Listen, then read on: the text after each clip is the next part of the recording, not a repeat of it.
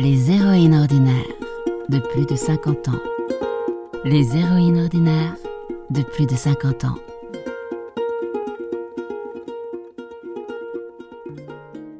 Aujourd'hui, je suis allée à la rencontre de Ursula Hasenbusch, franco-allemande, qui m'a accueillie dans le jardin de sa maison avec beaucoup de gentillesse. L'interview a commencé par une petite obade de handpan, instrument dont elle a appris à jouer récemment. Passionnée de musique, de sport et de bien d'autres choses, Ursula organise des house concerts chez elle une fois par mois et reçoit des artistes du monde entier. Interview au jardin, bercé par le son du handpan, des oiseaux et parfois d'un train qui passe. Quel âge avez-vous?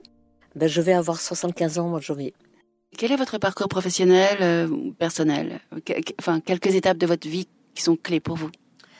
Alors, je fais mes études en Allemagne. La totalité de mes études euh, à Bonn, Londres et Fribourg.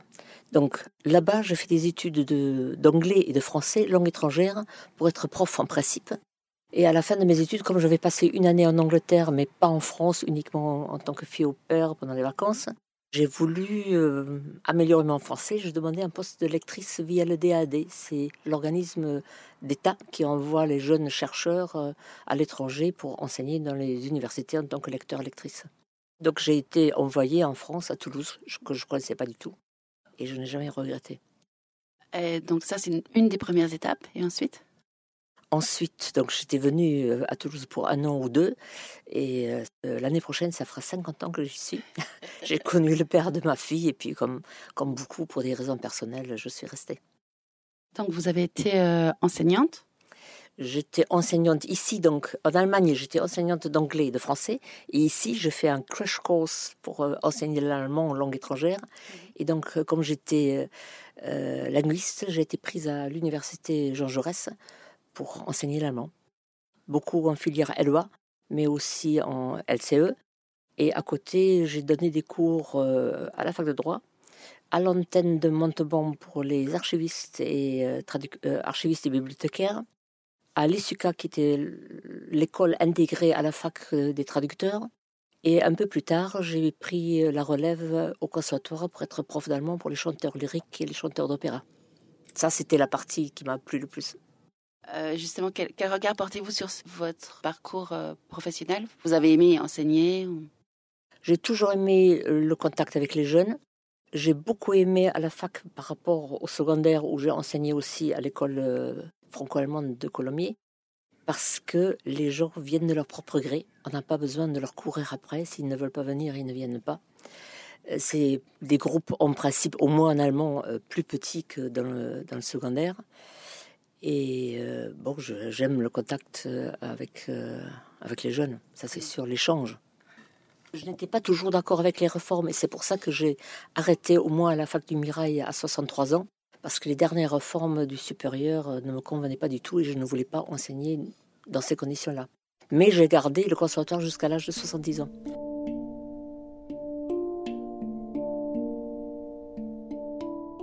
Quels obstacles avez-vous rencontrés? Ou pas? Dans votre vie Professionnelle ou?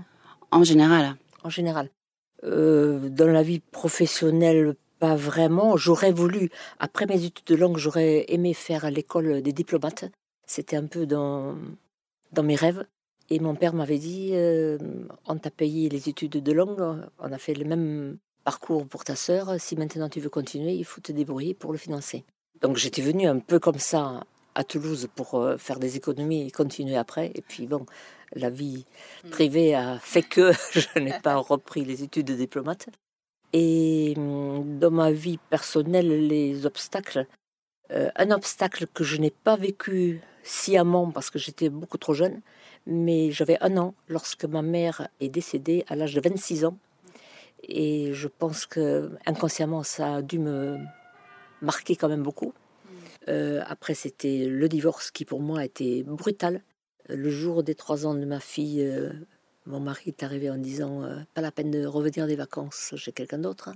et là, je suis fière. Je n'ai, pourtant, j'étais à côté de la plaque, mais je n'ai pas raté un seul cours pour pour des primes ou autres, parce que le travail, ça donne aussi la force de penser à autre chose. Après, c'était le départ un petit peu de ma fille euh, Loam. Après ses études au Mirail, elle est partie en Allemagne. Et en vieillissant, je me rends compte que mes parents ont dû souffrir aussi un petit peu de la distance. La distance, quand on a un enfant unique, ça peut être euh, un problème. Elle vit toujours en Allemagne Elle vit toujours en Allemagne. Et aussi la perte de mes parents. J'étais très très proche de ma deuxième mère, celle qui m'a élevée. Et elle est partie à 99 ans. Et même si j'ai eu cette chance d'avoir mon père jusqu'à 94 ans, ma mère jusqu'à 99 ans, c'était quand même très très dur parce qu'on était très proches. Et je partais tous les deux mois au moins euh, en Allemagne. À l'époque, c'était possible. Et maintenant que je n'ai plus de pied à terre parce que la maison est vendue, ça me manque. Mm. J'aurais jamais pensé que je reste quand même euh, allemande à ce point dans mon âme, parce que ça me fait maintenant beaucoup plus de temps que je suis en France.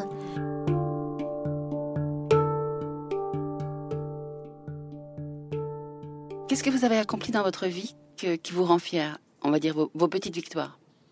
Mes petites victoires. Euh, je suis fière d'avoir réussi le bilinguisme avec ma fille, parce que c'est quand même un plus, je pense, dans la vie professionnelle. Euh, je suis un petit peu fière quand même d'avoir aidé pas mal de, jeunes musiciens en les invitant chez moi et en collaborant, euh, que ce soit avec la pause musicale, que ce soit avec Notre-Dame de Lorette, la chapelle de Fitou, la chapelle euh, Saint-Germain de Cessaras, avec lesquelles j'ai collaboré pour organiser des concerts. Est-ce que vous pouvez justement nous, parler de ça? À, partir de, quand vous avez décidé d'organiser des concerts, des concerts chez vous? C'est quelque chose d'important? Au départ, c'était trois concerts dans l'année, un par trimestre, disons. Après, j'ai eu tellement de demandes, de, parce que les gens, même les musiciens, s'ils ne deviennent pas riches chez moi, ils aiment cette ambiance en petit comité, en acoustique. J'insiste là-dessus parce que là, on peut vraiment pas fausser le son. C'est la vraie musique pour moi. Euh, et ça intéressait aussi les intermittents du spectacle parce que je peux faire des déclarations guzo. Donc euh, ça a commencé comme ça et après j'ai collaboré avec euh, de temps en temps avec Joël Sorin. Il y aura un concert le, je crois que c'est le 9 novembre à la pause musicale avec deux Indiens qui viennent pour la fête d'Ivali, qui est la fête des Lumières et qui viennent aussi pour un concert chez moi. Et euh, j'ai beaucoup collaboré avec euh, Christophe Ferry à Notre-Dame de Lorette, mais malheureusement ça a été vendu et les nouveaux propriétaires ne continuent pas les concerts. Et la chapelle de Fitou et la chapelle Saint-Germain de Cessaras, c'est la Covid qui, qui a fait qu'ils ont arrêté. Vous avez donc un certain intérêt pour la musique depuis quand? Est-ce que vous avez appris la musique enfant? J'ai dû avoir des, des, cours de piano de 8 ans à 18 ans.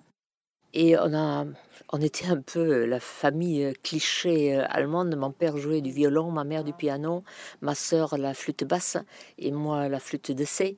Donc on a toujours fait des mini-concerts à la maison. Et les house-concerts où on invite des amis, d'autres musiciens pour, pour faire de la musique ensemble. C'est un peu typiquement allemand. Et quand j'ai commencé dans le lotissement, j'avais un anglais euh, violoniste en face. Donc on a échangé aussi nos, nos passions. Et donc, ça fait 20 ans que je le fais. Au début, donc, comme je disais, un par trimestre. Après, c'était un par mois. À un moment donné, c'était même deux par mois. Et maintenant, je, réduis parce que ça a un certain coût. Donc, je réduis un, petit peu, mais en général, il y a quand même un concert par mois. Et quelles sont les activités que vous pratiquez encore aujourd'hui? Je fais encore du yoga. Je fais donc les handpan, je fais de la peinture, je fais tricot, euh, travaux crochet. Je prépare euh, toujours un marché de Noël, en plus pour euh, en grande partie pour ADVO, donc ADVO, l'aide au développement des villages d'Ouchagram. Pouvez-vous me parler justement de votre action avec ADVO Comme le nom le dit déjà, nous ne voulons pas le faire à leur place, mais nous voulons les aider à se développer, surtout les femmes. Donc il y a l'alphabétisation, il y a une école en, on paye la scolarité pour 20 filles qui sont des filles de familles d'agriculteurs qui autrement ne pourraient pas aller à l'école. Euh, on fait des projets euh, éducatifs, notamment pour les filles aussi, contre les viols, comment on peut se protéger, contre les mariages arrangés d'enfants. Même si c'est illégal, ça se pratique toujours. On accorde des mini-crédits aux femmes pour qu'elles puissent acheter une chèvre et euh, mm. venir au besoin. Euh, on a acheté des machines à coudre pour qu'elles puissent euh, faire des travaux et faire un peu d'argent. Donc c'est dans ce style-là, c'est beaucoup plus loin. On paye aussi les études pour une euh, fille Dalit. Vous connaissez les Dalits C'est les intouchables. C'est la caste la plus basse qui officiellement n'existe plus, mais qui existe toujours. Donc, euh, c'est une fille brillante qui était passée par notre scolarité, euh, qui a obtenu une des rares places en médecine hmm. euh, pour les Dalits, mais ses parents ne pouvaient pas payer eh les études. Donc, on aide dans ce, dans ce sens-là, et pour pouvoir le faire, on a le droit de participer à des marchés comme le marché de Noël de Plaisance du Touche. Et moi, j'organise un marché de Noël le premier week-end de décembre. D'accord. Euh, justement, pouvez-vous me parler de, votre programmation? A priori, donc il y a beaucoup de, musiciens indiens. Il y a à peu près, je dirais, 60% de concerts indiens. Le reste, ça peut être euh, de la musique orientale, il y en a pas mal. De la musique chinoise, japonaise, aussi française. J'ai quand même invité de temps en temps mes ex-étudiants du conservatoire pour donner un concert ici. Mais la plupart, c'est musique du monde. Parce que ça nous fait voyager dans nos têtes. Donc, euh, comment avez-vous vécu euh, la ménopause? Alors la ménopause, euh, tout le monde en parlait autour de moi. J'avais vu des, collègues en souffrir, mais j'avoue que, à part quelques bouffées de chaleur, j'ai pas connu vraiment la ménopause. Et c'est par moments même une sorte de soulagement parce qu'on n'a plus besoin de prendre la pilule. Est-ce que vous êtes grand-mère? Hélas non. J'aurais bien aimé, mais ma hmm. fille ne souhaite pas avoir des enfants, donc. Hmm. Je m'occupe parfois des petits-enfants des autres. Et qu'est-ce qui est important pour vous que, vous aimeriez transmettre? Qu'il faut toujours euh, rester dynamique, préparer aussi sa, vieillesse. Il ne faut pas prendre la retraite et se dire le lendemain, bon, je vais plus au bureau, euh, j'ai plus rien à faire. Ça se prépare, même à long terme. Il faut garder une, une passion pour savoir s'occuper. Et puis le reste, pour moi, c'est venu tout seul parce que, bon, on prend plus de temps, euh, on, a plus le temps aussi pour faire certaines choses qu'on n'a pas eu le temps de faire avant. Pour moi, ça n'a pas été un, problème, pas du tout. Et il faut garder bien sûr le contact, que ce soit avec les anciens collègues ou des amis.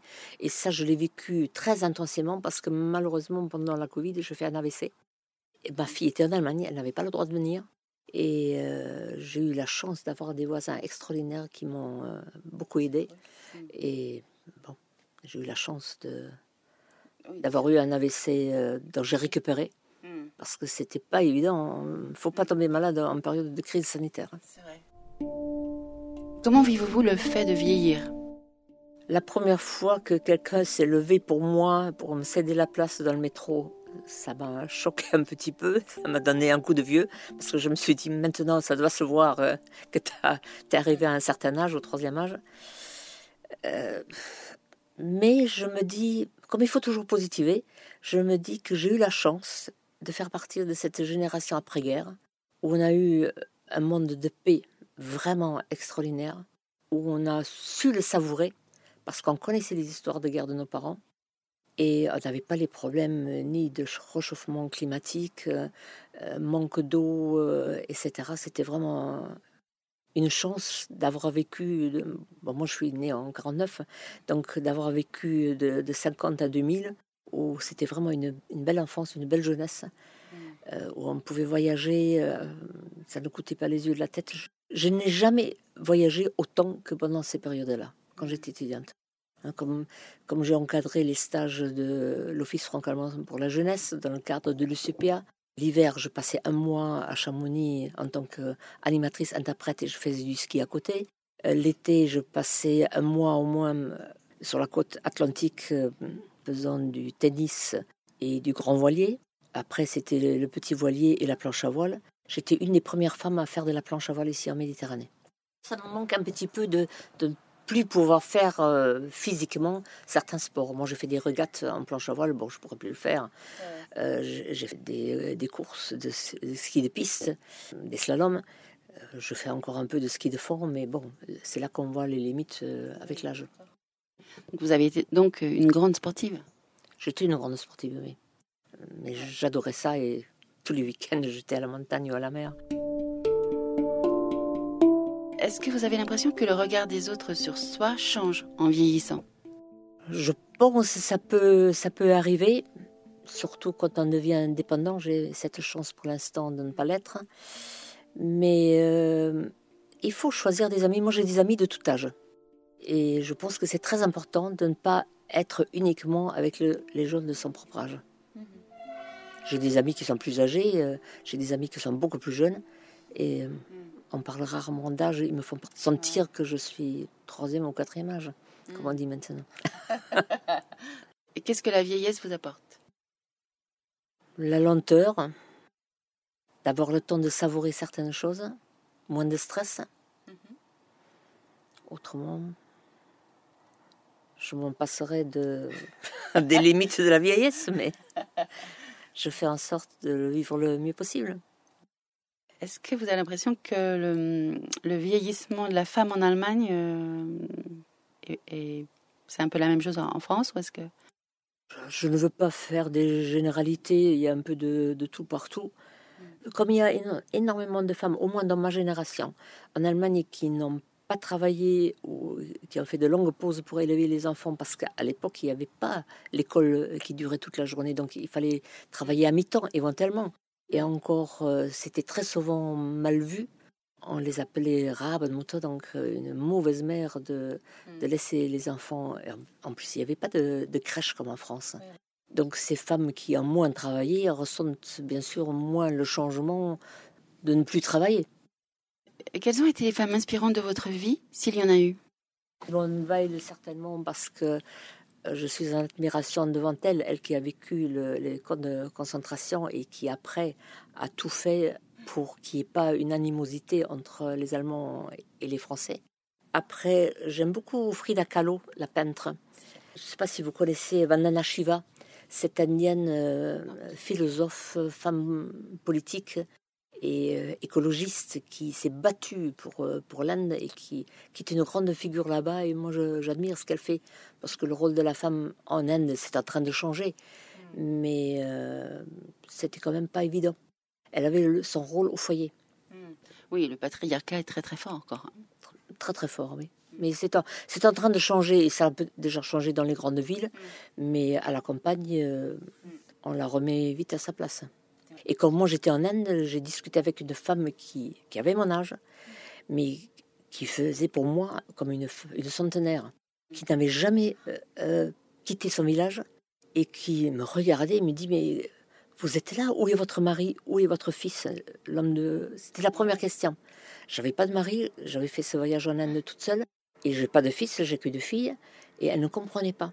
Donc, euh, quand on n'a pas de mari et de fils, il faut être protégé par, par un homme, ce qui n'était pas le cas. Vous vouliez parler peut-être de la différence euh, entre français et allemand par exemple, être allemande en France, même en étant mariée, est-ce que ça a toujours été facile? Euh, Étant mariée, ça n'a posé aucun problème, mais j'ai quand même vécu des petites scènes qui me sont restées à l'esprit et qu'on ne dirait pas. Euh, j'ai eu des amis qui m'ont présenté en tant qu'hollandaise, pour ne pas dire que j'étais allemande.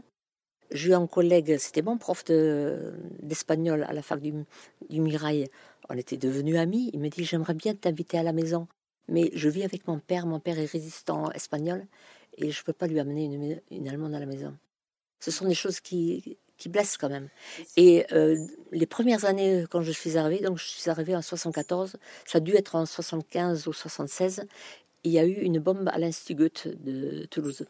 Et c'était au moment de, des attaques de la bonne Abader, l'anarchiste allemand euh, d'extrême gauche. Et euh, le gardien de mon immeuble me disait Écoutez, madame, vous avez un nom tellement typiquement allemand, vous êtes en danger pour la, pour la résidence, veuillez enlever votre nom de la boîte aux lettres. C'est pas grand chose, entre guillemets, mais euh, ça m'a marqué. Ça m'a marqué. Et ma fille, elle m'en a parlé que l'année dernière, elle a maintenant 39 ans. Elle m'a dit Maman, tu sais, euh, j'ai souffert à l'école allemande, on nous appelait toujours les petits boches. Voilà les petits boches qui arrivent. Si les enfants le disent, ça vient de leurs parents. Et je le regrette toujours qu'il y a toujours, et c'était encore beaucoup plus euh, au, début de mes années, qu'il y a tant de films sur la guerre. Et quand les Allemands y apparaissent, toujours en tant que militaires, toujours avec une voix très forte, mm. euh, Jawohl, euh, Befehl, Schnell, Schnell, etc. Et les gens sont surprises quand euh, ça m'arrive de, lire euh, une poésie en allemand, de voir euh, la douceur de, la langue allemande et chanter, n'en parlons pas. Bien sûr, quand on vit dans deux cultures, on prend les meilleures choses dans les deux cultures. Mm. Par exemple, les fêtes un peu traditionnelles sont vécues très différemment pour Noël, l'Avent, pour Pâques, etc. Et j'aime bien garder ces traditions. Et en plus, je les introduis un petit peu ici et, les gens sont en général ravis de découvrir euh, ce côté-là. Et quels sont encore vos rêves? Mes rêves, euh, c'est de rester autonome le plus longtemps possible. J'ai encore des rêves de voyage, des rêves euh, de rencontrer des personnes. Ça ne finira que le jour de... où je partirai définitivement. Comme de tous. quelles sont vos limites? Bon, je pense que ce sont surtout les limites euh, physiques, parce que bon, il y a certaines choses comme certains sports, comme je vous disais, on ne peut plus les faire. Les autres limites, ce sont les limites qu'on se pose de soi-même, je pense.